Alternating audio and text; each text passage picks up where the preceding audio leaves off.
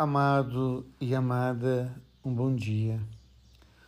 Hoje a palavra de Deus nos traz esse texto da carta de São Tiago, que quer animar a comunidade a vencer as provações, a manter a perseverança e a conquistar cada vez mais a graça pela fé em Jesus Cristo e pela obra que brota dessa fé ele convida a comunidade a não deixar que as tribulações arranquem da comunidade a força de Cristo, para que a comunidade não se entregue ao pecado, para que as pessoas não se entreguem à morte por causa das tribulações, por causa das provações, mas que as provações sejam cada vez mais motivos para que aqueles homens e mulheres que seguem Jesus Cristo possam espelhá-lo cada vez mais assim como o ouro é purificado, assim como a prata é purificada na provação, que o cristão também possa ser vencedor das tribulações,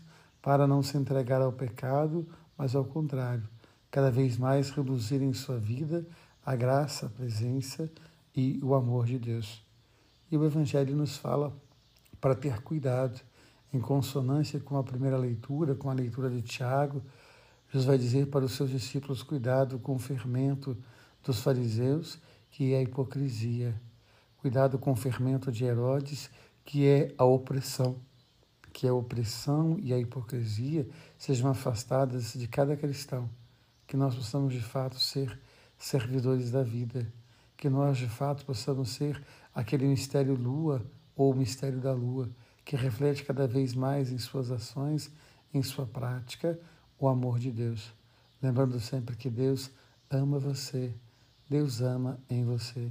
Que o seu dia seja abençoado e que as tormentas, as tempestades possam ser para a sua vida instrumento de conversão cada dia. Ele vai dizer muito claro, São Tiago, não é Deus que faz isso, mas é o próprio desejo humano que muitas vezes nos impele ao mal. É o próprio desejo humano que muitas vezes nos afasta da alegria e da graça de Deus.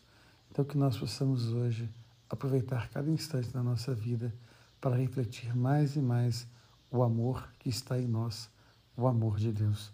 Um beijo no coração, um dia abençoado. Amém.